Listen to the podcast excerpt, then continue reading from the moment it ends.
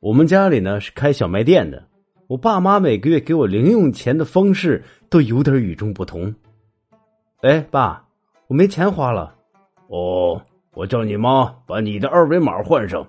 于是这两天，我的支付宝不断有提示：支付宝到账十元，支付宝到账五块七，一块七，零点五元。等我放假回家的那天，刚走到门口，就听到这样一段对话。老板，来条中华。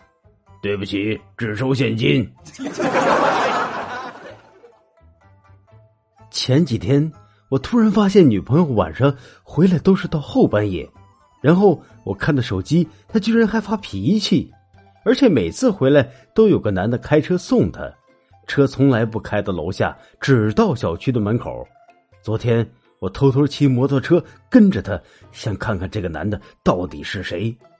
就当那个男的下车的时候，我突然发现我的摩托车漏油，我就想问一下，我这个车才买了不到一年，这个漏油的问题他保修吗？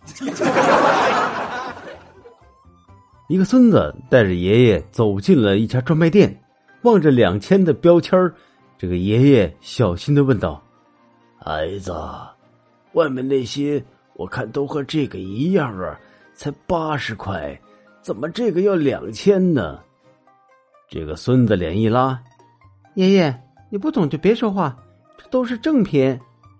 店长见此，咬了咬牙说：“老爷子，你孙子看的这款吧，我就给您按八十。”这爷爷和孙子都震惊万分。店长又摇摇头：“我只想告诉孩子，品牌真的不重要，虚荣心是最大的可耻。”孙子和爷爷开心的走出了店，店长望着爷孙俩的背影，含着泪扭头对记账员说：“高仿的又卖出去一双，又赚四十五。”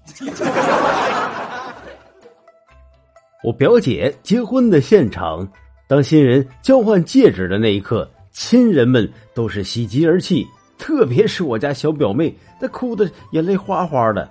真没想到她们姐妹俩感情这么好。真是让人心生感动，我忍不住递了张纸巾给他，他竟然眼泪汪汪的跟我说：“表哥，我三个姐姐那么丑都嫁出去了，凭啥我就没人要啊？” 一个老师为了向学生证明吸烟的害处，特意是把香烟中提取的尼古丁放在了虫子的身上，不一会儿，这虫子就死了。老师接着问大家：“你们看，这个实验说明了什么？”同学们异口同声的回答：“抽烟不会长虫子。”